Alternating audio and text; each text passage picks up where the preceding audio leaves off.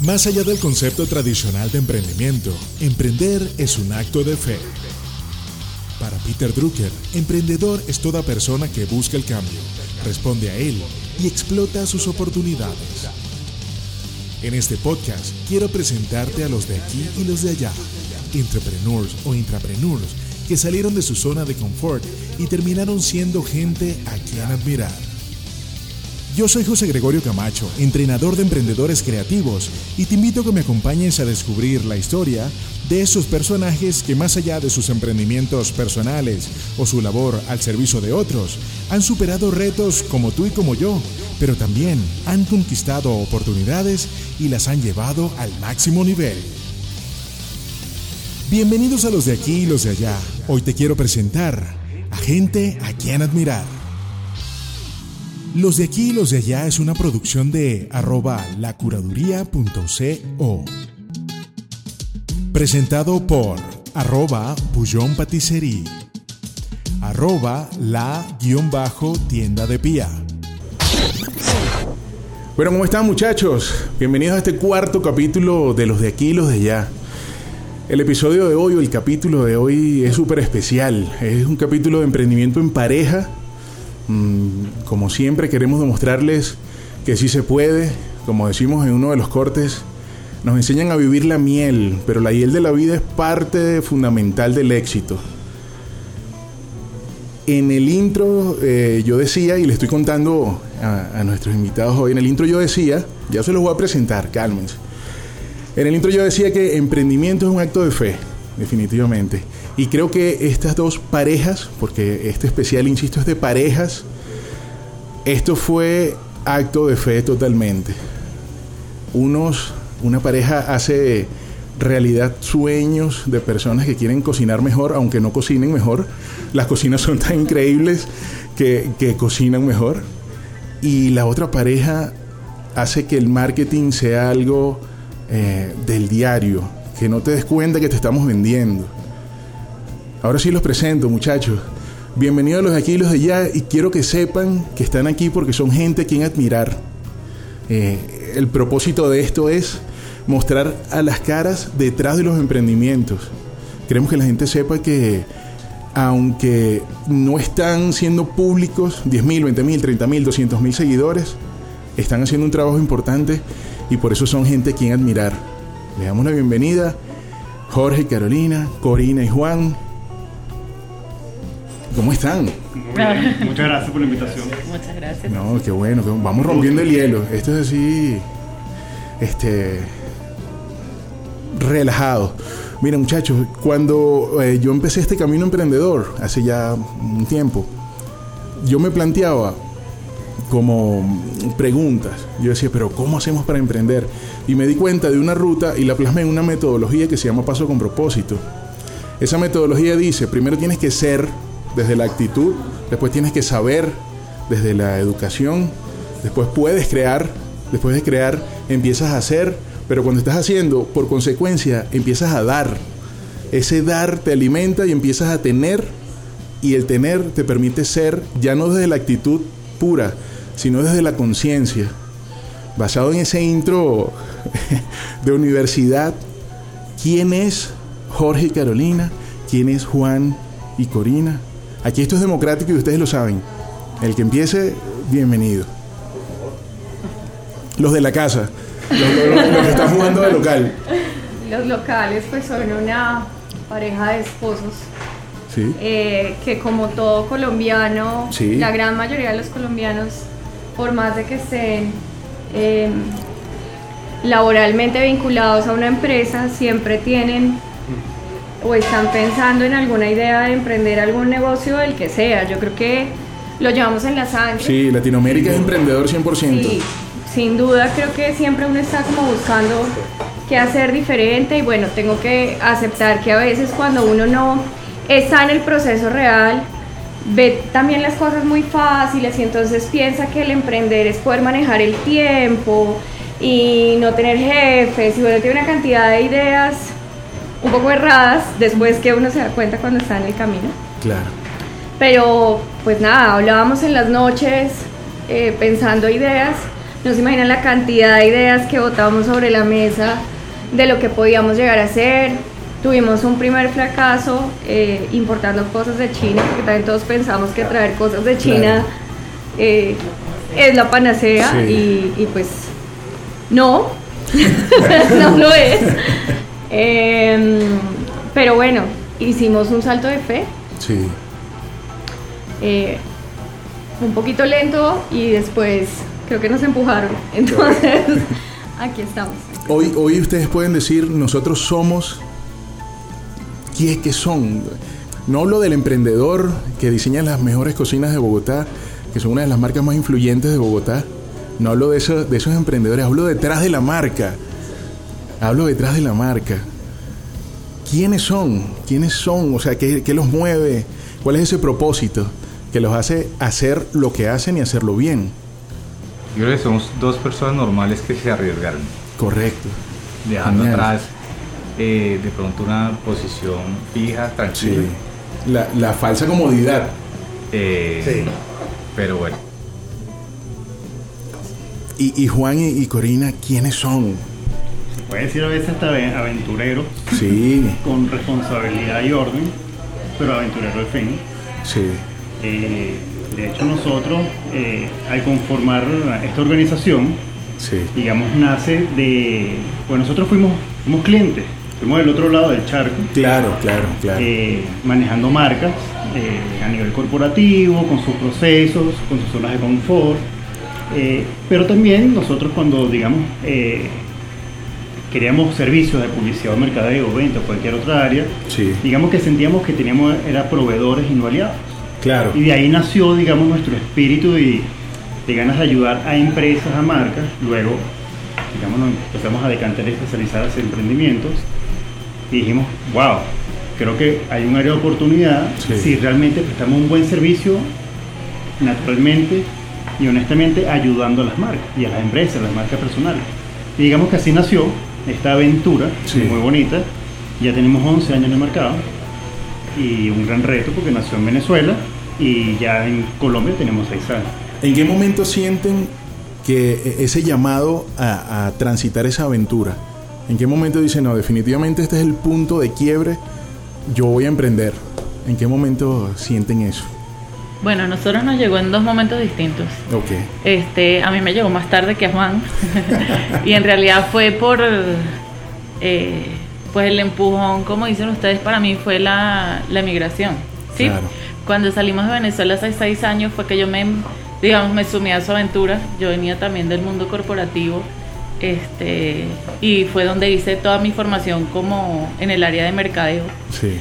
dije, bueno, ya que ahora salimos de la zona de confort, porque es casi como que te montes en una nave espacial y te llevan fuera de la órbita de la Tierra. Tú llegas aquí y dices, bueno, ahora sí es verdad, sin familia, sin amigos. Sí muchas veces, y justo lo comentábamos antes de entrar con, Jorge y Carolina, que muchas veces hasta la barrera del lenguaje... Sí, hablamos igual pero distinto. Exactamente. Todos hablamos castellano, pero qué distinto nos comunicamos. Sí. entonces yo creo que ese fue el empujón que a mí me, hizo falta, eso, salir de la zona de confort y decir, bueno, ahora qué hacemos. Correcto. Pues hagamos esto a ver qué tal nos va. Sí, sabes que eh, Peter Drucker, él es el que habla ha dado un concepto más actual de emprendimiento y él dice que el emprendedor busca el cambio, responde a él y explota sus oportunidades. ¿En qué momento Jorge y Carolina identificaron ese cambio que, salieron a buscar, ese, ese camino? ¿En qué momento reconocieron este es el camino definitivamente? Eh, lo nuestro fue algo, eh, realmente la decisión de emprender nace por un trabajo que no cumplía pues mis expectativas, no estaba contento. Sí. Y realmente el que inicia soy yo. Y arrastré a Carolina. Espero haya sido una buena decisión porque, porque es una persona para mí brillante y que tenía un cargo muy importante acá. Sí. Entonces, ella lo toma después, como un año y medio, dos años después, creyéndole pues que, que puede ser un futuro mejor Claro. debe haber un momento en el que la cosa se ponga buena. Sí. uno dice que son cinco años para que empiece a dar su fruto y estamos en el quinto. Claro. de hecho, los japoneses, los japoneses hablan de que los negocios son como los niños. En los primeros cinco años, esto suena duro, pero están en riesgo de morir. Están todavía como formándose y todo eso. Y en los primeros siete adquieren sus hábitos más importantes. Dentro de ese camino, ¿sintieron en algún momento que era el camino equivocado? No tanto, digamos, de la, del modelo de negocio, sino el camino equivocado en el servicio prestado. Ok. Digamos, a veces en la lucha por tener mercado, por tener clientes, por facturar, por tener flujo de caja, uno puede caer en el vicio y en tentaciones de bajar mucho los precios. Claro.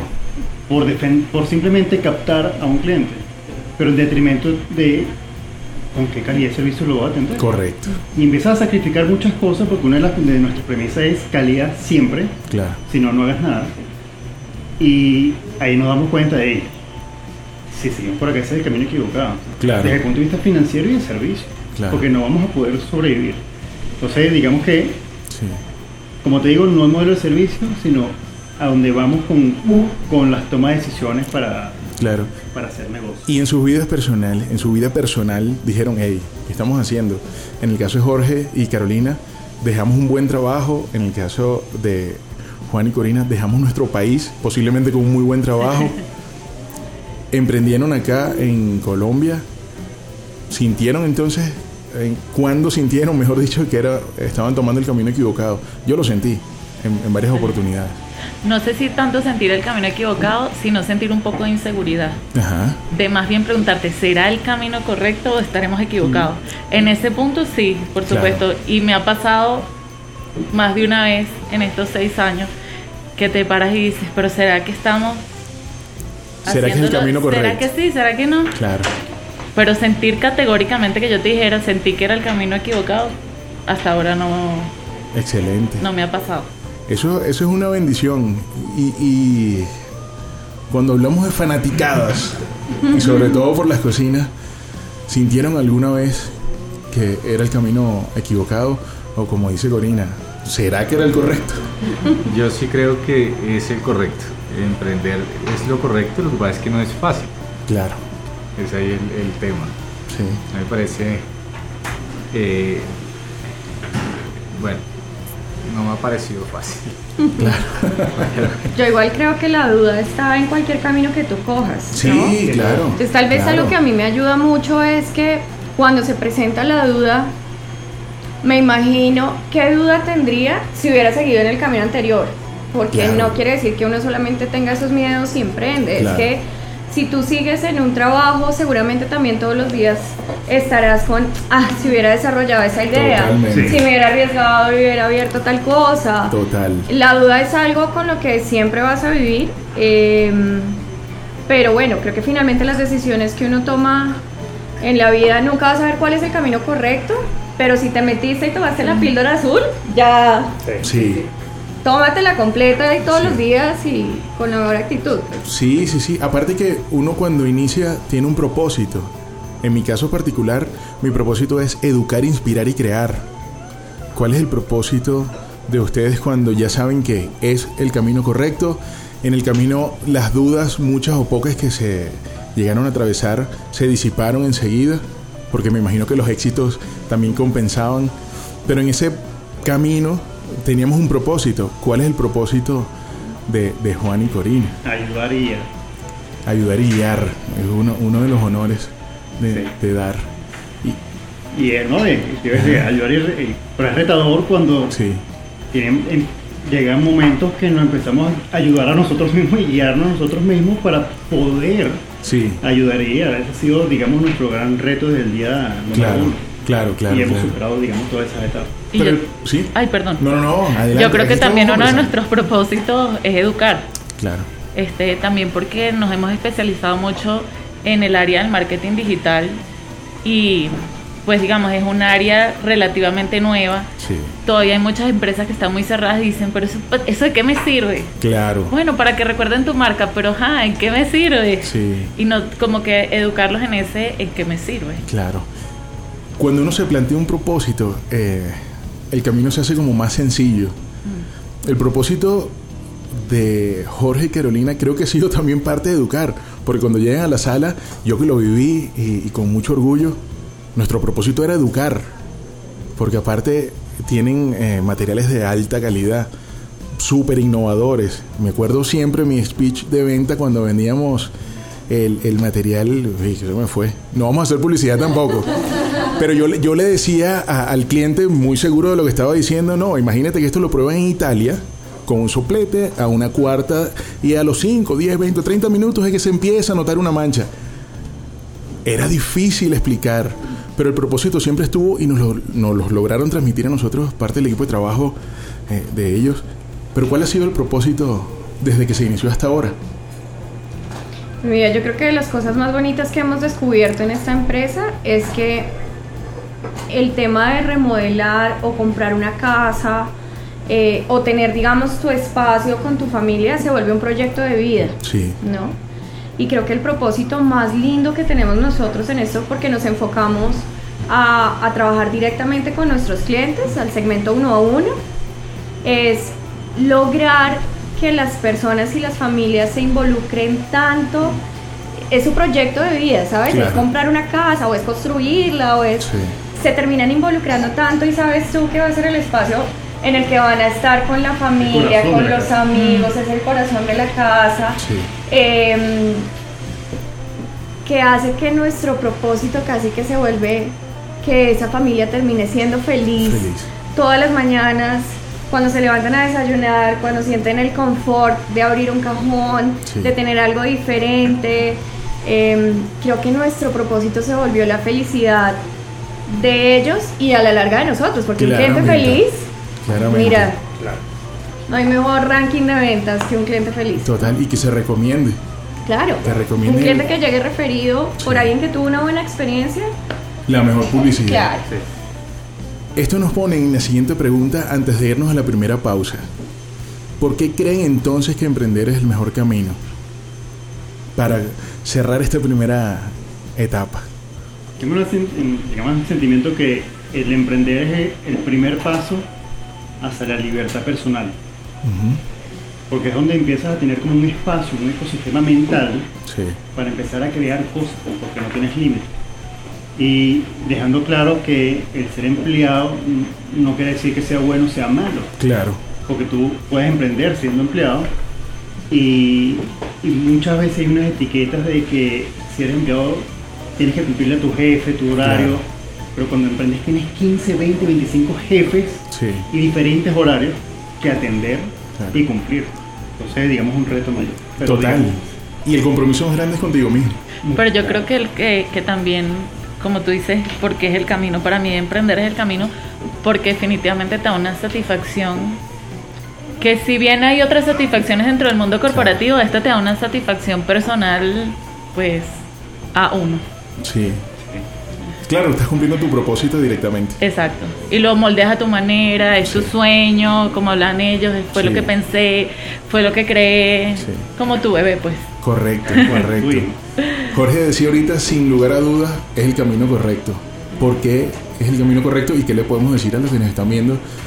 ¿Por qué creen que es el camino no, correcto yo creo que, emprender? Pues eh, ahí voy a hablar haciendo énfasis en el capítulo de hoy, que es el tema en pareja. Emprender en pareja. Eh, para mí ha sido el, el, camino correcto porque me ha permitido construir familia de una forma mucho más sólida que si cada uno hubiera estado por su lado. Eh, ahorita que Jorge decía que yo renuncié al tema, a mi posición de trabajo anterior, era una posición que me absorbía todo el tiempo. Y yo creo que es el camino correcto porque me ha permitido tener el mejor de los socios, aunque a veces quiera darle un cocotazo en la cabeza. No hay ninguna decisión que ninguno de los dos tome que vaya en detrimento del otro. Eso nunca va a pasar. Y me ha permitido, ¿sabes? Si si antes tenía una angustia laboral, era difícil que Jorge la sintiera en la misma intensidad. Claro. Ahorita creo que los dos mirándonos y dándonos el abrazo y diciendo hágale. Sí. Es el camino correcto porque entendí que mi prioridad en la vida es mi familia y mi esposo y bueno, y la empresa me está apalancando y haciendo que esa familia sea más sólida, ¿no? Sí. Entonces, para mí, la razón de, emprender con mi esposo es el camino correcto. Genial. Nos enseñan por lo general, y aquí vamos a la primera pausa, nos enseñan por lo general que solo la miel es parte de la vida. ¿Y qué pasa con la hiel? Hay fantasmas que nos aturden de vez en cuando, pero vamos a hablar de los fantasmas ahorita que volvamos de, de la pausa. Escucha esto que te vamos a decir. Desde nuestra infancia nos enseñan a experimentar la miel de la vida y por amor o desconocimiento nos alejan del sinsabor que nos deja la hiel. Descubre los tres fantasmas que aturden a nuestros invitados y conoce de qué forma lograron vencerlos y hacerse más fuertes ante la adversidad. Estábamos hablando entonces hace rato que, y lo que escuchaste en este momento, la miel y la hiel son parte de la vida. Decíamos hace unos segundos que emprender entonces sí, era el camino correcto, no era el más sencillo. Y dentro de ese no era el más sencillo, estoy seguro que se presentan constantemente tres fantasmas, o a lo mejor uno solo, que nos aturde y nos distrae. En mi caso, mi fantasma siempre ha sido eh, tener miedo, decir, ¿será que de verdad? ¿Será que yo? ¿Cuál ha sido el fantasma eh, que les ha aturdido hasta el momento? Yo ahí comparto el fantasma contigo. Sí. Para mí uno de los mayores fantasmas es el miedo. Pero siento que eso es algo intrínseco del ser humano. Total. Sí.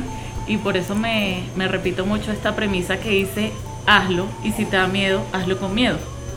Definitivamente creo que del miedo no nos vamos a poder librar. ¿sí? Total. Este, ese para mí es un fantasma. Y tengo otro fantasma que es la preocupación.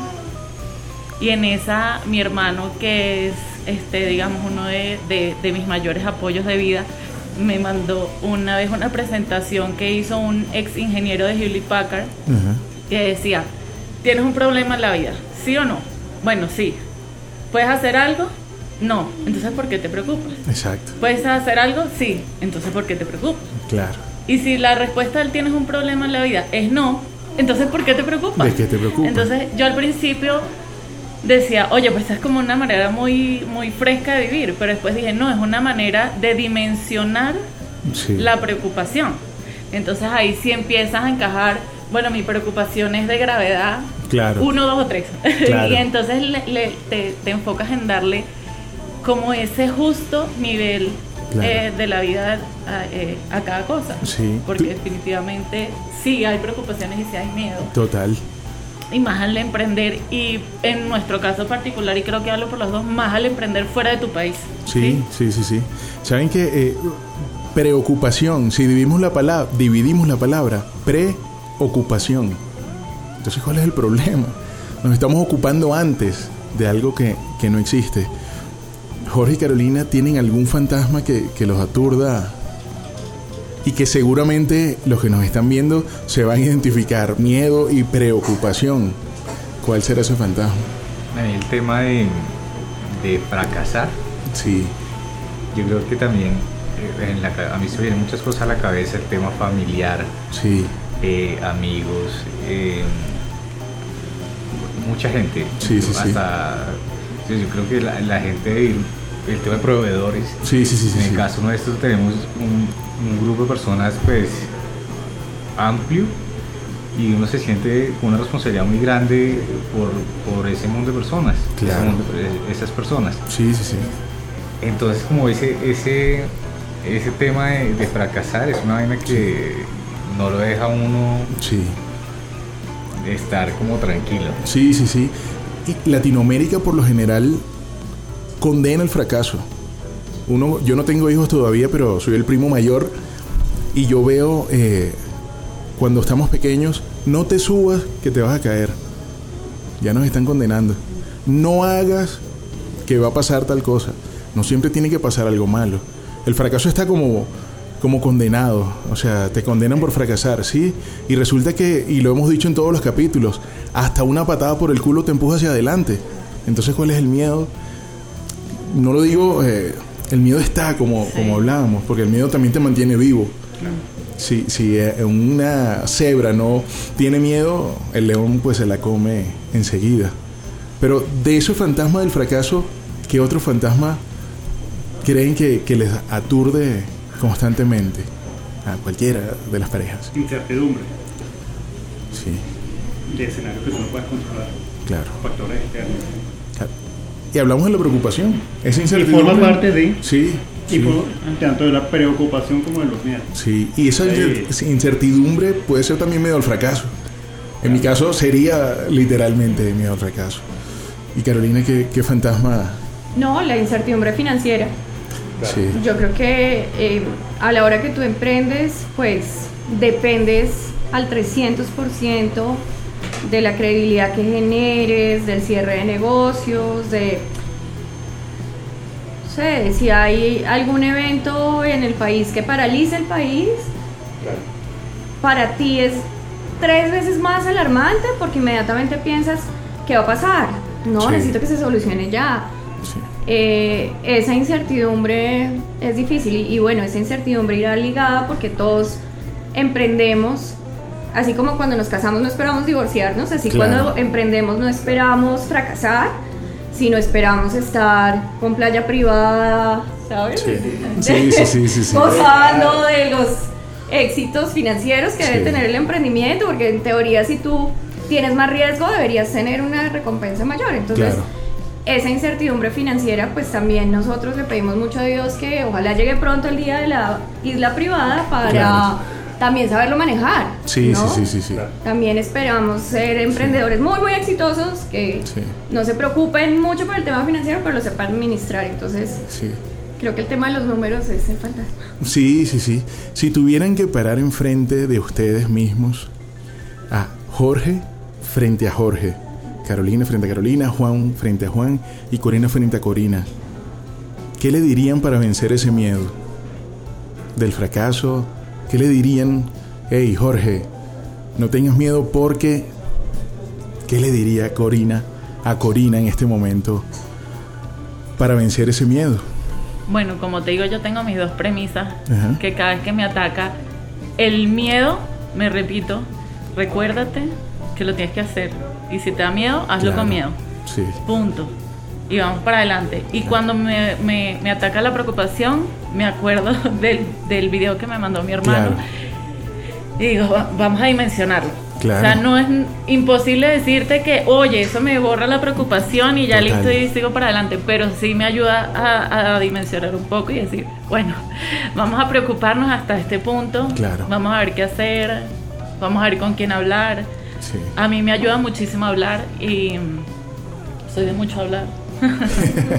Eso está bueno. Sí, y, y también me ayuda mucho el cable a tierra, que para mí es este llamar a mi hermana, hablar con mi mamá, ver por FaceTime a mis sobrinos, Sí. este escribirle a mi hermano. Todavía no ha pasado, pero tengo este esta preocupación. Este, y siempre pues eso como tratar de renovar las pilas y buscar en tu ecosistema más cercano me ayuda a Ese, a- ese soporte. como a vencer el fantasma y decir, bueno, Claro, ay, aire nuevo, sigamos. claro. ¿Y qué le diría Carolina a Carolina? Pues mira, Si Carolina viniera del futuro, mira Carolina, vi, vi esta vaina. mira, tengas yo miedo. Insisto, y, y tú abriste la charla así, que estos son pasos de fe. Total. Entonces, em, creo que todo este camino de emprendimiento también me ayuda a entender que con mis fuerzas solita no lo logro. Que... Y ves finalmente a Dios o la creencia que tengas reflejado hasta en todas las personas que te rodean, Sí, proveedores, empleados, clientes, ahí está. Entonces creo que mi principal frase sería no estás sola. Así que desde que seas buena persona, dale que siempre va a haber una mano ahí Sí. que no te va a dejar caer. total. Dios a través de todo el mundo que nos rodea Sí. no te deja caer. Definitivamente la fe mueve montaña y yo estoy loco por saber qué le diría Juan a Juan. Sí, continúo. Lo hago con frecuencia. Eh, me he demostrado que supero cuando suceden situaciones, escenarios, siempre los supero, los recuerdo, me motiva, aprendo y pondero la preocupación Claro. y continúo. Claro. No hay que estar estático. Al final hay algo que, que se llama la ley del péndulo, Así como estás aquí en este momento, estás arriba otra vez. Nada es estático, todo se mueve.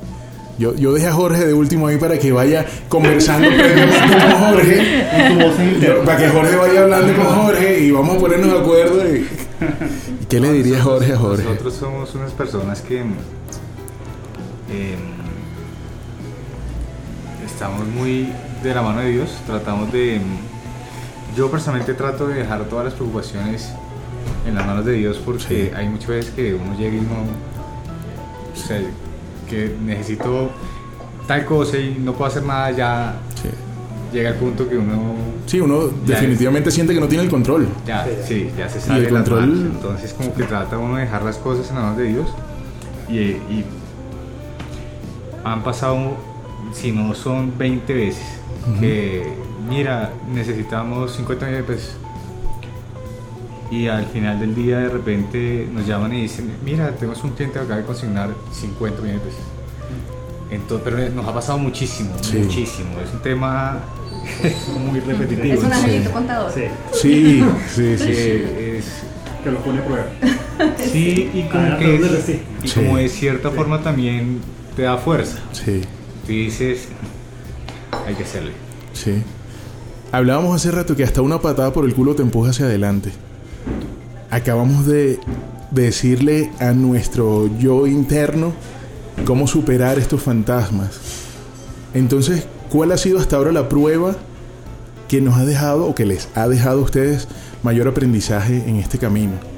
¿Cuál ha sido esa prueba? Bueno, para mí salir de Venezuela. El ser emigrante. Este, yo creo que esa fue fue la prueba más dura que me ha puesto, una de las pruebas más duras que me ha puesto hasta ahora la vida. Y mírame aquí seis años después, entonces bueno, digamos que se puede decir que la hemos ido sorteando eh, satisfactoriamente. Y el aprendizaje que te dejó esa, esa crisis, si se quiere. Bueno, que como tú decías, ¿sabes? Este, como ese, para mí fue un poco pareció un fracaso. No vamos a decir que un fracaso, pero sí de pronto, como dicen mucha, mucha gente, como un divorcio estando enamorado. Claro, ¿Sí? claro. Entonces yo sí creo que eso fue como ese momento en el que dije, Dios mío, se me desvaneció todo lo que era mi entorno, todo lo que era yo y pues reinventarse. Esa fue, eso fue lo que me dejó de aprendizaje. Cómo nos reinventamos, este, mm, cómo cómo empezamos, si se quiere, de cero, porque sí fue, por supuesto, empezar de cero, y a qué nos anclamos para seguir. Sí, resiliencia total. Resiliencia total. Es una palabra que hemos aprendido todos los que emprendemos, sí, independientemente migrantes o no. Sí. Además que migrar es un concepto. Eh, salir de, tu zona de confort ya es migrar, y migrar es emprender.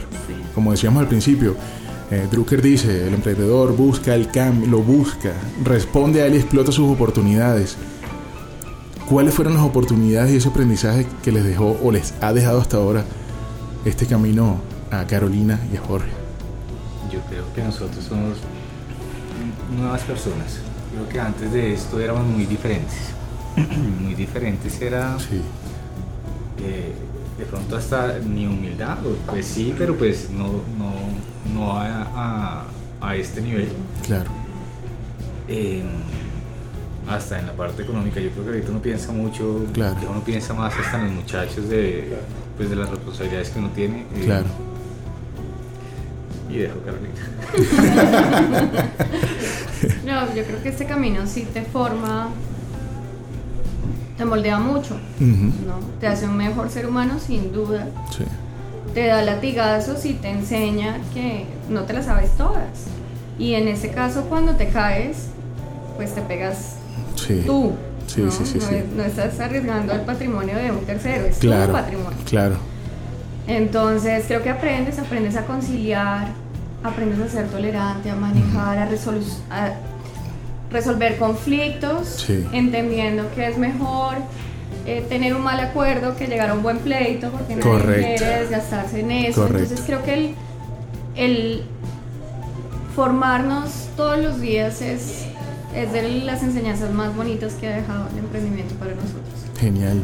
Y Juan, el aprendizaje del camino. El aprendimiento constante, comparto lo que han expuesto y agrego uno que es muy importante para mí es valorar el tiempo. Sí. Es una de las cosas que más he aprendido en este moldeamiento Sí, sí, de sí. golpes que te da el- el valorarte Sí. a ti mismo y tu tiempo. Por Sí. supuesto el de otros. Claramente. Esto pareciera una crisis, ese, ese lapso de aprendizaje, pero dicen que toda crisis genera cambio y todo cambio genera crisis. ¿De qué forma nos reinventamos ante una crisis? ¿De qué forma, eh, De qué forma nos reinventamos. sí, ante las crisis? ¿De qué forma se reinventó Juan cuando dijo, hey, caí, este fue mi gran aprendizaje, me reinvento, lo que hablábamos hace poco, resiliencia. ¿Cómo se reinventa Juan ante, ante una crisis? En un constante entendimiento de la situación, de cómo yo lo estoy abordando, digamos muy personalmente, Claro. y aprendiendo de esa situación. Y con ese aprendizaje, ese análisis, esa concientización de, la- de ese escenario, aprender de ahí, pararme sobre él y trazarme caminos que estén más claros para no repetir esos errores. Total. Una constante evolución en mitigar errores constantemente. Porque te vas a encontrar siempre obstáculos, pero cada vez eres más inteligente en Sí, sortearlos o que esas barreras cada vez sean más bajas Sí. y sean más fáciles de superar. y eso genera aprendizaje por consecuencia, Es constante aprendizaje. constante. ¿Cómo se reinventa Corina? Igual, sacando los aprendizajes de las caídas. Este, y, y tratando como decir, bueno, que ya, ya por aquí me pegué, entonces va- vamos a intentar por otro lado para no, no, no seguirte dando Con la misma... con la misma pared. Correcto. ¿Y las crisis, cómo las supera un fanático por las cocinas? Yo creo que uno en el día a día vive pequeñas crisis todo el tiempo, ¿no? Sí. Siempre se presentan cosas nuevas. Yo creo que algo con lo que uno sufre mucho es intentar tener el control de todo, Claro. establecer procesos para que no nos pase. Entonces Sí. creo que hemos intentado, eh, no sé, cómo estructuramos el proceso, cómo estructuramos el documento, cómo estructuramos el diseño, cómo Sí. estructuramos para que no nos pase. Claro. Pero pues es que cada cliente es un mundo diferente Sí. y, y todo lo que te puede llegar a pasar es imposible que lo Sí. sepas. Así que, no, yo creo que es, es como tú lo mencionabas ahorita, Juan, es ya no nos sentimos de frente a cada crisis igual que al principio. Creo que Sí. el tiempo, la serenidad, un poquito la experiencia también te da la tranquilidad de decir, bueno, ¿qué pasó y cómo lo soluciono? ¿no? ¿Tiene solución? ¿No tiene solución? Si no tiene solución, bueno, bueno, vámonos por ese camino. Pero sí, es, es- es aprendizaje constante. Todos los días hay crisis. Sí, esta respuesta que ustedes han dado me lleva solo a una pregunta. Entonces, ¿qué es el éxito? El, La- el cáliz de la alianza. ¿Qué es el éxito? para mí está fácil. Ajá, En, ¿qué en el es? sentido de que para mí el éxito es querer hacer lo que hago Sí, todo el día, todos los días. También éxito es ver a un cliente que está contento con el tiempo que uno le está invirtiendo a él claro. ese servicio, que le está dando resultados. Y éxito también es que la familia crezca a través de lo que uno disfruta todos los días. Claro. Digamos que tengo tres pilares en los cuales yo me posiciono para considerar el éxito o no. Correcto. Yo siempre digo que a mí me pagan por joder o por recochar. y, y eso para mí es el éxito. Para Corina, ¿qué es el éxito? Bueno, a mí el éxito es eh, acostarme satisfecha. Si yo todos los días me acuesto satisfecha, este, siento que estoy en lo que tengo que estar. Genial. Eso para mí es el éxito. Y para los fanáticos por las cocinas, ¿qué es el éxito? Yo digo así porque Jorge siempre... Jorge dice, a mí no pregunten esa vaina. Para mí el éxito es la felicidad, ¿no? es sentirte contento con lo que haces cuando te levantas en la mañana. Si tú te levantas por la mañana y dices, no, qué hueso, irme, no estás siendo exitoso, tienes que hacer, Claro. toma una decisión y haz otra cosa. Claro. Si te levantas por la mañana feliz, levantas a tus hijos, así tengas que resolver un problema que siempre los vas a tener, pero pero si sientes que tienes las fuerzas para hacerlo y al cierre del día, como Cori decía, te sientes feliz, eres exitoso. No tienes que esperar a llegar a un punto de tener o de.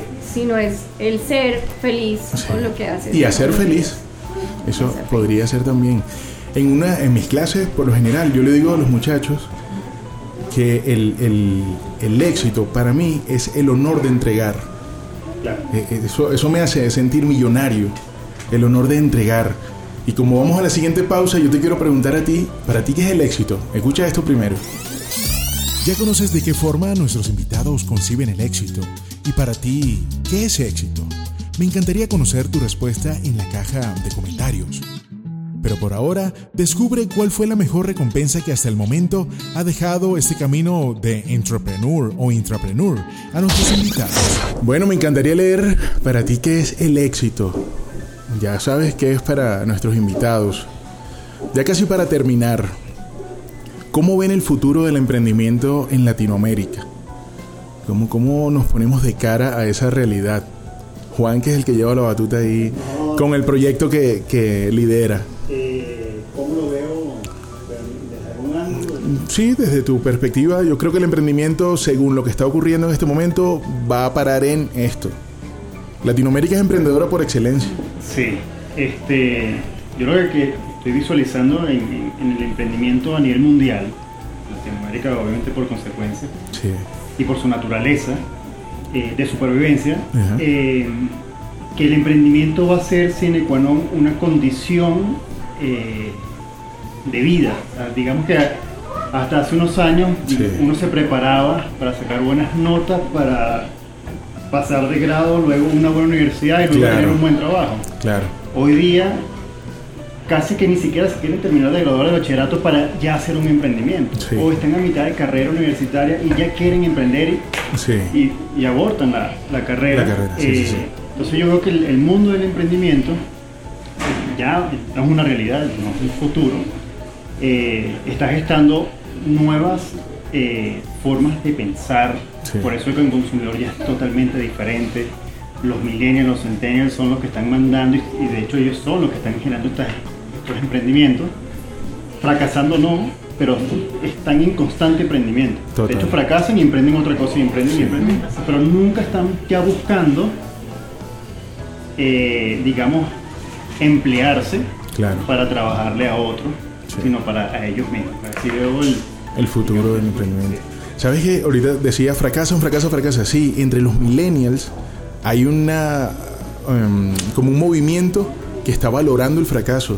De hecho, se reúnen en Meetup a hablar cómo fracasaste tú para yo no hacerlo. Claro, eh, aprendizaje. sí, dicen que el inteligente aprende de sus errores, pero el sabio aprende de los errores ajenos. Entonces, eso es algo que debemos valorar, fracasar. Corina fue al futuro, ¿cómo va el futuro del emprendimiento?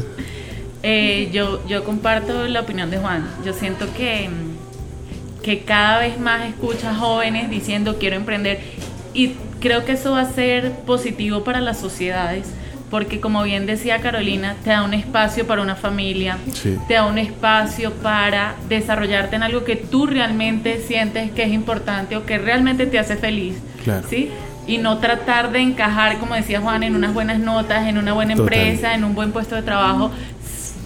Para lo que, para empezar, tendríamos que definir qué es un buen puesto de trabajo, qué es un buen tal, qué es un buen cual. Es tan relativo como el éxito. Exactamente. Muy relativo. Exactamente. Entonces yo creo que, que de pronto nos va a llevar a ser sociedades este, más felices, más sanas, este, con espacio para eh, esparcimientos de otro tipo, porque ¿qué, valoro yo, por ejemplo, ahorita los emprendedores? Igual que, que, le echas todo el corazón y todas las ganas al emprendimiento, también veo que son muchachos que se dedican como tú a estar ahorita, o como nosotros, a estar ahorita una hora acá sentados, hablando, generando contenido, regalando información. Chévere, ¿sí? Este, que pueda servir a otros. Creo exactamente que eso es lo que va a lo que vamos a ir llevando a la sociedad de con los emprendimientos. Sí. A que haya espacios para otras cosas aparte de solo el trabajo y la oficina y el cuadrículo. Y co-crear. Exacto. lo que Claro, exactamente. Un mundo colaborativo. ¿Cómo va el emprendimiento? Jorge. Jorge, ¿cómo va el emprendimiento Jorge? Eh, yo creo que hay muchas Jorge ya se entregó, Jorge dijo ya. Jorge Eduardo Gallo, pregúntame. Hay, hay, hay, varias cosas. Yo creo que uno, eh, hay, hay mucha moda. Sí. Es una moda ahorita. Correcto. Hay otro punto de vista que puede ser necesidad. Yo me acuerdo cuando hice la tesis de la universidad, el, la tesis mía era como crear bachilleratos técnicos empresariales. Entonces, como que al niño en vez de en séptimo de primaria, en vez de explicarle, eh, qué sé yo, cualquier libro, le enseñaban a hacer una visión y una misión. En matemáticas le enseñaban a hacer un balance. Como para que el niño que no tiene la oportunidad de ir a una universidad, pues pueda crear un negocio. Entonces ahí también hay emprendimiento. Excelente. Y yo, la tercera que yo creo que a mí me pasó, yo no soy de acá Bogotá, soy de Ibagué, que es una ciudad más pequeña. Cuando tú entras acá a competir, y te encuentras en, una entrevista de trabajo, acá la competencia, acá hay gente extremadamente pila. Sí. Donde tú entres y, tú quieres venir, pues yo no quería venir a un puesto regular. Claro. Sí, ni a ganarme, quería ganar harto. Claro, claro. Entonces, pero, pero esa competencia te saca al mercado. Entonces también te impulsa a emprender. Entonces, yo creo que hay muchas cosas que, que van para allá. Sí, y Carolina, ¿cómo ve el futuro pues mira, yo estoy muy feliz por mis hijas, yo estoy muy feliz por nosotros porque creo que la época que nos tocó de emprendimiento, gracias a que hoy no tienes fronteras y tienes tantas facilidades para posicionar un negocio, pues se hace las cosas más fáciles. ¿no? Yo creo que en época de mi papá, y es más, cuando estábamos creando la empresa, mi papá aún seguía diciéndome, no, pues hay que imprimir volantes. Y, claro. y entonces tenías mucho, tenía mucho que ver dónde ibas a estar ubicado. Nosotros donde estamos ubicados no es el sitio físico lo que te da el posicionamiento de la empresa. Es lo que estamos haciendo ahorita. No sé cuántas personas están viendo. El marketing claro, es el marketing digital. Pero mira, eso te permite. Yo esta semana hablaba con unos clientes el sábado pasado que tienen. están cercanos a los 50 años y los dos están quedando al tiempo sin trabajo. Claro. Y la preocupación era: ¿qué vamos a hacer ahora? Puedes hacer 10.000 cosas porque es que puedes llegar en ese momento a cualquier mercado prácticamente muchas veces sin costos fijos. Eh, es una cantidad de herramientas que tienes hoy que te ayudan a posicionar tu empresa, a posicionar tu producto que antes no tenías.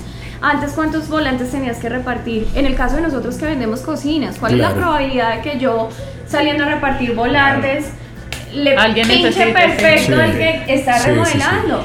Hoy me buscan a mí por Google. Claro. Entonces hoy el que tiene la necesidad te encuentra. Claro. Así que creo que todo este tipo de cosas hace que el emprendimiento sea más fácil. Eh, y bueno, eso también me hace muy feliz por mis hijas, porque en últimas lo que estamos haciendo es que ellas crezcan en un escenario donde vean que pueden llegar a hacerlo y creo que no, no necesariamente tienen que ser hogares de emprendimiento, sino que hoy tú lo ves en los colegios, los niños tienen amigos en todo el mundo, no hay barreras de idioma prácticamente porque ya todos... Sí, el internet también facilitó, facilitó todo el camino. Entonces creo que eso hace que el emprendimiento sea cada día más fácil, claro. entre comillas, de hacer y, de obtener un resultado más rápido. Correcto. Hablando de ese resultado más rápido y fácil, en el bloque anterior hablábamos del aprendizaje que nos deja hasta el momento este camino, pero la recompensa global ¿Cuál sienten que ha sido la recompensa que ha dejado emprender hasta el momento? Juan empieza, Juan empieza. No, me quedé pensando en 20 mil cosas. Bueno, eh, genial. La recompensa. Sí. Más allá del aprendizaje. Eh, la recompensa es muy personal. Es sí. si puedes. Esa es la recompensa. Demostrarte que sí puedes. Que sí lo puedes hacer con estrategia, con planificación, con orden, con paciencia, tolerancia, inteligencia emocional. Y eso se logra gracias a, por bien o por mal, con experiencia claro. y con aprendizaje continuo. Y con fracasos. Y con fracasos. Bueno, a, la experiencia, a eso me refería, sí, con la experiencia. Bonita forma de ver. Exacto. No, excelente. ¿Y la recompensa de Corina? Satisfacción. El sentirme satisfecha este, por donde estamos parados ahorita en el, en el tema laboral de emprendimiento y ver para atrás y decir, bueno, llegamos aquí por la vía correcta, lo hicimos bien y me Claro. siento a gusto, Recompensada. Sí, Excelente. Con mi satisfacción. Excelente. Para Carolina. Yo creo que la recompensa es ver cómo logramos crear, aportar no solamente a nuestra familia, sino cómo tantas familias ahora Claro. dependen de un sueño que tú alguna vez tuviste. Creo que la recompensa más bonita es ver la sonrisa de los muchachos, em, la fe que nos tienen, que también creo que eso es algo que, que te ayuda a seguir adelante. Sí, sí, sí. Creo que la recompensa más bonita del camino del emprendimiento es sentir que es algo que inicias por ti, pero que terminas sirviendo a los demás. Eso es lo más bonito, sientes Sí. aportándole algo Sí. a muchas familias. El honor de entregar, de- decíamos hace un momento. Y para Jorge, ¿cuál ha sido tu recompensa? Em, yo creo que ver la empresa donde está en este momento, después em, de no ser nada tan chiquita. Claro. Entonces, como sería eso. Esa recompensa también nos dejó algo, o estoy seguro que les dejó algo que no harían otra vez. ¿Qué es esa cosa que ustedes dicen, "Pf, si yo vuelvo a empezar, esta vaina no la hago ni loco? ¿Qué será eso que no harían de nuevo? Bueno, en mi caso, el tratar de satisfacer a todo el mundo. Yo no sé si a ustedes les pasó con sus emprendimientos, pero yo siento que para mí sí fue así. El de el que llega Jorge y me dice, ¿haces páginas web? Sí, claro. y llega Carolina y haces logo, por supuesto. Entonces, es- ese como tratar de satisfacer el mercado, Sí. así no sea la meta que te has trazado Claro. o, o la forma incluso la que te has, a- a- has planificado tu emprendimiento, creo que eso No lo harías de nuevo. lo podemos saltar. sí. ok. Eh, ¿Qué no haría regalar mi tiempo? Excelente. No lo haría. Eso no quiere decir que no aporte, Sí, porque sí, lo sí. hago con- con- Sí. constantemente, sí. pero no me, no, digamos, lo haría respetar, Claro. en el buen Claro. sentido de la palabra, y así como uno respeta a las personas, Sí. es también cuidarse uno. Sí, sí, sí. Valorarse también uno Sí. de cara al público, al cliente. ¿Qué no haría Jorge de nuevo? Yo no haría cocina, dice Jorge. No, así como dice Juan, de, yo no cobraría barato. Correcto. Igual creo que nunca lo hemos hecho, pero Claro. sí siento que es algo que daña el mercado Claro. Y acaba con las empresas. Que no Sí. es que se va a ganar todos los clientes, sino es que va a llegar un momento donde ni siquiera va a poder cumplir con, las, Sí. con los compromisos. Sí, sí, sí. Y saber que no todos los clientes son para uno. Sí, hay que Hay clientes de clientes. Sí. ¿Qué otra cosa no haría Carolina? No, yo creo que tú también lo habías dicho y Jorge lo reafirma. Eh, uno por el afán y por la el mismo fantasma que les contaba que es la incertidumbre financiera, quiere ganarse los negocios Sí. pensando que el único camino es el tema del precio y entendimos que cuando es tu cliente, Claro. eh, el tema del precio no es el factor decisorio. Es, Total. es la tranquilidad, es la confianza, es la Sí. experiencia, es la relación que pasa Sí, de un plano comercial ya a un tema de confianza. Eh, y creo que sí, en este mercado y en muchos mercados, porque en, en mi trabajo anterior también lo vivía, el tema de la guerra del centavo es un error muy triste Sí. en el que caen todas las empresas Sí, sí, sí. pensando porque es barato, es mejor y, Sí. y no. Correcto. Hay, hay un autor nuestro que tiene un libro que se llama Bueno, Bonito y Carito. Sí. Así, es, así debemos pensar en ese, en ese sentido. ¿Cómo nos vemos en cinco años? Yo así retirada, así con Carolina Isla. la en la misma isla, Jorge. Ahí. Tomando todo. Jorge igual trayendo las caipiriñas. y- No, no, ya en serio, este mm, veo que nuestra empresa va a un punto de, de- de consolidarse en algo chévere, Claro. este, en ser un referente interesante para la región, para los países en los que hemos estado y así quiero visualizarnos de aquí a cinco años o menos. O menos, sí. Juan, ¿cómo se ve en cinco años? Igual. Bueno, eh, digamos, siendo un referente en Latinoamérica, con, con clientes que se valoren ellos mismos, así como los clientes que tenemos hoy día en la cartera que se valoran. Una, porque digamos que los clientes ya no son clientes, son amigos, son aliados. Y así nos queremos ver en cinco años con amigos, con aliados comerciales, creciendo todos. Correcto, correcto, genial. ¿Cómo se ve Jorge en cinco años? Ya no digo fanático, ya digo Jorge. Organizado y medianamente tranquilo. Genial, genial. ¿Y Carolina cómo se ve en cinco años? Pues mira, yo creo que también Fanáticos nos ha enseñado que uno se come las 12 uvitas del 31 de diciembre, ¿no? Diciendo este año por esto, este. Y en un año pasan tantas cosas. Sí, sí, sí. Nosotros arrancamos con la sede en Bogotá y a los dos años teníamos una sede en Ibagué que ni planeada. Claro. El año pasado abrimos sede en Cali que ni planeada. Claro. Así que... Es parte de los de aquí y los de allá. esto, esto que acaba de ocurrir me lleva a una siguiente pregunta que no estaba en el libreto, pero ¿qué tan viable es emprender en pareja?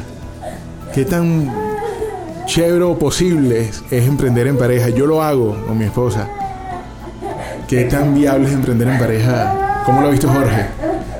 Hay unas cuatro veces más difícil que independiente. Espero que, que, el llanto de Caro vaya. De, no de que nadie escuche eso, porque pobres esposas. Lo que es que no es fácil porque, además de que tú salgas de la oficina, llegas a la casa y sigues en la oficina. Claro, claro. Es un tema que hay que saber manejar, que yo no lo sé manejar. Claro, okay. claro. Entonces, siempre estamos, vamos a almorzar y, y uno va caminando a almorzar. Y sigue hablando de uno habla de la empresa y sale uno habla de la Sí. empresa. Sí, sí, Ese sí. es algo que, que yo creo que, que es importante saberlo manejar. Claro. Yo no lo sé. Claro. Y Carolina, en la contraparte, no. Creo que es de las primeras frases que siempre escuchas es ¿Cómo se te ocurre trabajar con tu esposa? Estás loca, todo el tiempo se ven. sí, sí, sí. Pero el que todo el tiempo me vea con él también me hace imaginarme cómo sería mi vida sin él. Claro. Y, y creo que sola lo puedo hacer muy bien, pero con él, con él logro cosas increíbles, Claro, ¿no? el mejor equipo. Sí, además que hierro con hierro se forjan. y Claro. Es difícil porque siempre pones un tema emocional. es- Sí. Creo que la versión, la real versión de uno, se, la conocen las personas que amas, ¿no? Tus Sí. papás, tus hermanos, tu esposo. Entonces, em, tienes que ceder, Sí. tienes que aprender a negociar, tienes que aprender a aislar las cosas, Claro. Pero no me imagino ya a estas alturas, después de haber tenido una affair con mi socio, ya no me imagino haciendo algo sin él. ¿no? Claro. Siento que lo necesito así, Claro. logro cosas más grandes. Sí. Y para Juan, ¿es viable emprender en pareja? Sí, muy viable. Eh, digamos que hay que cumplir ciertos factores. Claro. El primero es el espacio, eh, el respeto, la definición de roles. Claro. eh, y bueno, digamos que gracias a Dios, como buen matrimonio es el yin y el yang, Totalmente. uno complementa al otro. Ella, digamos que tiene la habilidad y la capacidad de desconectarse. Yo no tanto. Claro. Este, pero sí lo logro, por supuesto, pero digamos que ese balance cuando ya, ya está desconectada ayuda a que uno entre en onda y vamos a enfocarnos en otra cosa. Claro. Entonces hemos aprendido en ese sentido. Y sí, sí, es viable. Es viable. Ok. Es viable. ¿Qué dice Corina? Yo también creo que es viable y aparte porque creo que es el espacio idóneo para ser tú mismo. Claro. Porque como decía Carolina al principio, pues cuando le toca coscorrón, uno dice, te tocó coscorrón. Sí, es como más, hay un espacio también de, de un estilo de, de complicidad distinta Claro. que creo que, que es- se puede desarrollar cuando hay esa cercanía a la que hablaba Carolina, que puede ser no solo de esposo, ¿sí? Puede ser un hermano, como es, como es tu caso, Sí. este, o, o alguien así realmente, realmente cercano, que ahí sí ya te ha visto en las malas y en las peores. Creo que eso hace que la, que la relación sea más auténtica y eso se ha reflejado en un trabajo mucho más llevadero. Total, total. Si tuviéramos que crear una fórmula, aquí los cinco, para los emprendedores que nos están viendo, cada uno de nosotros aporta un plus a la fórmula. Mi plus sería conocimiento. ¿Cuál sería el más de Jorge? Aportarle a la fórmula. A la gente le gustan las fórmulas. La fórmula del éxito, la fórmula de tal cosa. Organización. Organización, conocimiento, organización. Fe. Fe. ¿Y Juan qué dice? Eh, son todas y más, eh, pero digamos que agregó una que es que tu producto o servicio realmente satisfaga una necesidad. que lo valides antes de ofrecerlo. Correcto. Generar valor también. Ahí está el valor. Correcto. correcto. Intrínseco en eso. Y yo creo que fuerza. Fuerza de voluntad, fuerza para resistir y fuerza para no al tercer día decir, uff, súper difícil, me retiro. Eh, creo que es un trabajo de fuerza y constancia. ¿Cuáles serían las tres claves entonces que tú consideras dentro de esta fórmula? ¿Cuál sería la, la clave del éxito? Bueno, generar valor, autenticidad en lo que haces y conocimiento profundo de lo que, lo que estás vendiendo. Genial. Juan. Sin duda. Sin duda.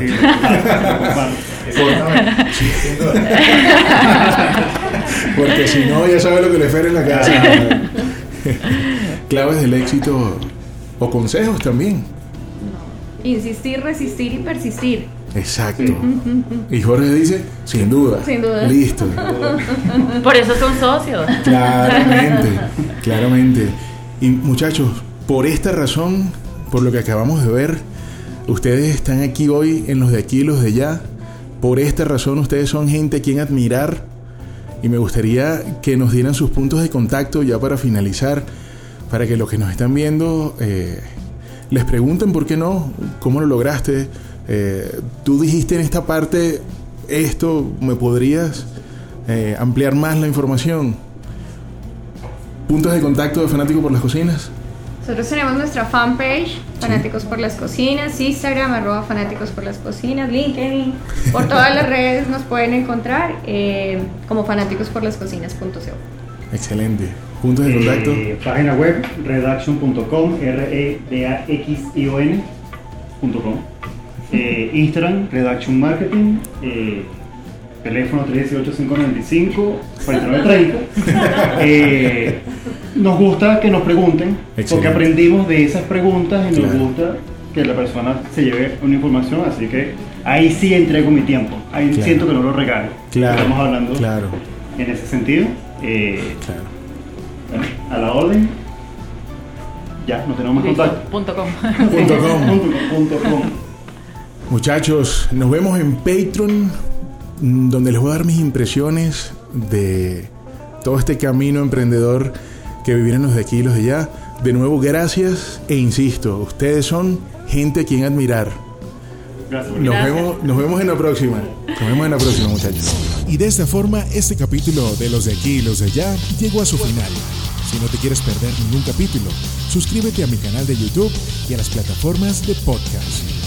Si quieres conocer mis impresiones sobre el aprendizaje que dejó esta conversación, visita www.entrenadordeemprendedores.com, haz clic en el botón Become a Patron y descubre cómo ser gente a quien admirar. Si quieres ser parte de los patrocinadores de este podcast, visita www.entrenadordeemprendedores.com, haz clic en el botón Become a Patron y luego clic en el botón Quiero ser patrocinador.